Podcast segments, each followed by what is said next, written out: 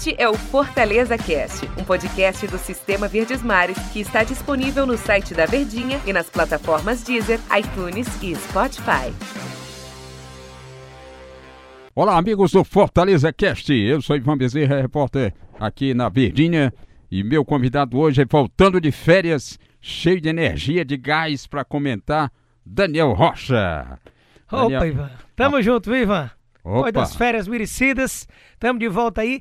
E o mercado das contratações, né? Você voltou e esperava ver o Fortaleza cheio de reforços, cheio de anúncios, mas isso não aconteceu. Lhe surpreendeu, Daniel Rocha? Olha, Ivan, é lógico que é, até falava durante, durante a programação da Verdinha, a gente vem conversando bastante, de que quando você chega numa altura dessa da competição, quer dizer, do, da competição não, né? Do ano, e você não tem nenhuma, né? Porque o Cariús a gente já esperava, né? O Edson Cariús já estava ali meio que combinado, pré-contrato, que após a Série B pelo CRB, esse ano ele estaria no Fortaleza.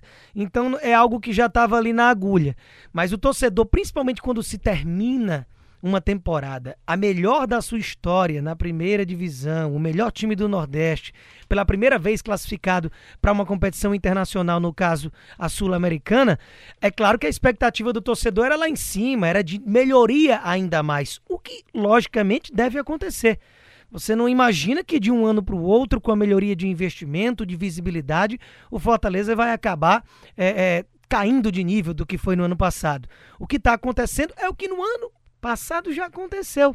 Que era, quer dizer, no ano retrasado, quando a gente falava de 2019 iniciando, e a gente viu um Fortaleza até tardio na montagem do seu elenco. Então eu acredito que seja por aí, seja realmente na base da, da contratação minuciosa, da contratação pontual, da contratação que chegue para jogar e para atender as necessidades que o Rogério tem em mente, né? O Daniel de Paulo, diretor de futebol do Fortaleza, disse que em 2019, ele começou, o clube começou a contratar a partir de fevereiro. Chegadas de Wellington Paulista, de Juninho, de Edinho, a partir de fevereiro, ou seja, o mês de janeiro todo foi praticamente sem reforços. Também tentando justificar que há uma inquietação grande junto à torcida. Mas, Daniel, eu ia até lhe passar aqui, como você analisa, as perdas por posições. No ataque, Fortaleza perdeu Felipe Pires, André Luiz, Edinho, Matheus Alessandro e Chiesa. Daqui a pouco você diz qual o que pesa mais aqui. Nos meias ele perdeu, perdeu Matheus Vargas, que está no Atlético Goianiense. Na zaga perdeu Adalberto, fez apenas um jogo, né? Os volantes ele ficou sem Araruna, que pode até retornar, Paulo Roberto e Santiago Romero. São cinco, sete, dez perdas aqui de atletas numericamente. Alguns pesam mais, outros menos, como Chiesa, foi para o marcou só um gol, né? Mas são perdas, né? Não deixam de ser perdas, né? E quando você já tem um elenco bem reduzido, como é propriamente esse elenco do Fortaleza, que desde que o Rogério assumiu, é, ele já tinha essa ideia de trabalhar com um elenco mais enxuto, e que não iam ter tantos jogadores assim à disposição, que ia ser mais aqueles que realmente fossem ser utilizados. Quando você tem essas perdas, ainda assim aumenta, digamos, esse déficit. Porém, se você colocar na conta do sistema defensivo, os dois laterais estão ali, feita essa manutenção. A zaga, a renovação do Paulão foi muito importante. Então, se não houve contratações, essas renovações como a do Paulão podem ser consideradas como, como algo muito importante para o decorrer da temporada. Você tem o Jackson, que também está ali e chegou já também no meio da temporada passada. O Quinteiro virou um xerife, um capitão, um líder desse time. Você permanece com seus dois goleiros, o Felipe Alves e o Boeck. A renovação, inclusive, do Felipe Alves, muito importante. Outra renovação dessas que você coloca quase como de contratação para essa temporada. E lá no meio-campo, você teve ali a perda do Araruna, que ainda pode ser que acabe, né? Se acertando aí com o Fortaleza, ainda não tem esse prego batido de que ele realmente não vai fazer parte do time para o ano que vem, mas isso aí é negociação que tem que percorrer. Mas quando a gente vê no meio, meio-campo realmente de fato, o Rogério nem utiliza, né?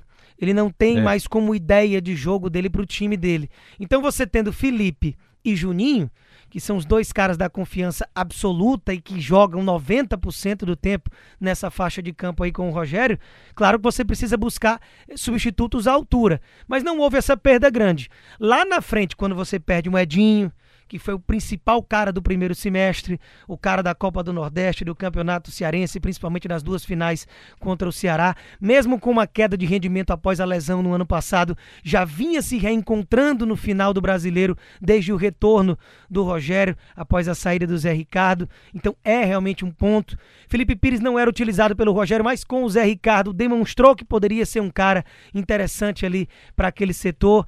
Mas aí você tem a manutenção de peças importantes, como do Oswaldo, como do Romarinho, como do Wellington Paulista. E eu acredito que até a chegada do Ederson, que acabou que por um vacilo e até, não dá nem para dizer, uma espécie de amadorismo do Fortaleza em ter esquecido de inscrever o jogador que lutou tanto para se recuperar a tempo. Ele agora vai estar à disposição e me parece que inteiraço, né, fisicamente. Isso. E o Rogério utilizou esse 4-2-4 no início do, da temporada passada por conta do Ederson, que era um cara que ele considerava que poderia fazer esse, esse liame nesse meio com é. o ataque, né? E, e é, digamos, o, sem, sem o Edinho, o Fortaleza precisaria de um atleta com as mesmas características de um mesmo potencial. Aí despontariam um retorno possível do Marcinho ou então esse David que está nos planos do Cruzeiro.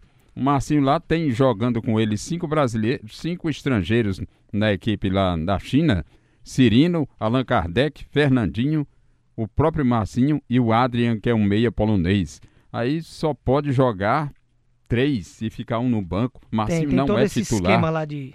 Poderia até retornar. Agora o Fortaleza precisa repor. Já tem, inclusive, dois atacantes novos, né? Para jogarem aí. Novos assim que poderão é, formar uma dupla Ederson e Carius. Você acha que Carius pode tremer na base?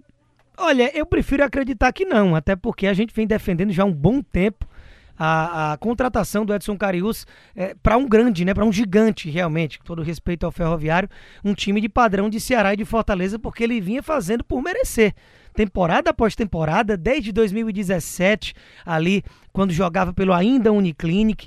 Então, sem dúvida nenhuma, é um jogador que vem buscando seu espaço e é merecedor de ter essa oportunidade. Agora vamos ver se ele vai dar conta do recado. Eu prefiro acreditar que sim, até porque não fica nas costas dele essa função de homem-gol e acabou-se a conversa. O Wellington Paulista está ali também ah, e provavelmente deve ser o titular, ou também vamos ver como é que o Rogério imagina o desenho disso tudo como esquema tático. O retorno do Massinho seria muito interessante porque é um cara já ambientado, já foi, voltou e nas duas vezes deu conta do recado. Aquele cara que muda um jogo para quebrar linhas, para ser agudo, partir para cima da defesa adversária. E tem o bem-querer do técnico, que é algo muito importante. A gente sabe que esse vai ser utilizado caso é, é, tem esse retorno. Mas aí tem toda essa burocracia de futebol internacional que a gente sabe que faz parte desse mundo da bola. Para finalizar, o, o Fortaleza está bem mais estruturado ali atrás, né? Tem os goleiros é, que atravessaram uma boa fase nos dois últimos anos, Felipe e Boeck, Felipe Alves, e os quatro zagueiros mantidos ali, tem Paulão, tem Jackson, tem Juan Quinteiro, tem Roger Carvalho que ainda está se recuperando, e tem um, os laterais Gabriel Tinga, Carlinhos, Bruno Melo. Acho que ali atrás é que fica seguro e o que preocupa mais é do meio para frente, né? É, a preocupação mesmo é essa do meio para frente, porque lá atrás houve uma manutenção das peças principais. Você tem os dois laterais, ali o Bruno Melo e o Carlinhos. Você tem o Tinga e o Gabriel Dias, que se transformou num lateral com o Rogério e até melhor lateral do que vinha jogando como volante. Apesar da saída do Rogério e a chegada do Zé Ricardo, ele ter voltado para aquela função e até ter dado ali uma certa conta do recado, mas o Fortaleza sentiu muito essa mudança de comando. Mas como lateral direito, ali alternando com o Tinga, e já na reta final de temporada, o Rogério utilizando os dois em determinados momentos do jogo simultaneamente. Durante dois jogos, o Gabriel Dias dando assistência pro pro Tinga fazer gols, é, ou seja, o Tinga entrando sem ser no lugar do Gabriel quando começou no banco. É um, é um técnico que tem ali o seu time na mão. E lá atrás eu mencionei os dois goleiros, já o sistema de zaga. Então todo mundo houve ali uma manutenção nesse time, o que dá uma tranquilidade nesse setor. O negócio é exatamente focar ali do meio para frente. Acredito que dois meias para que o Rogério possa ter uma alternância de padrão de jogo, se for sair desse 4-2-4, mesmo Juninho e Felipe já bem firmes. Então eu acredito que deva ser aí realmente que deva focar os esforços do time do Fortaleza. Muito obrigado. Esse Daniel Rocha voltou com toda a sua categoria de sempre no Fortaleza Cast. Vamos aguardar reforços que devem surgir ao longo da semana. Tamo Esse junto. foi mais um Fortaleza Cast, agradecendo ao grande Daniel Rocha e voltou com a corda toda para comentar. Um abraço, torcedor do Tricolor.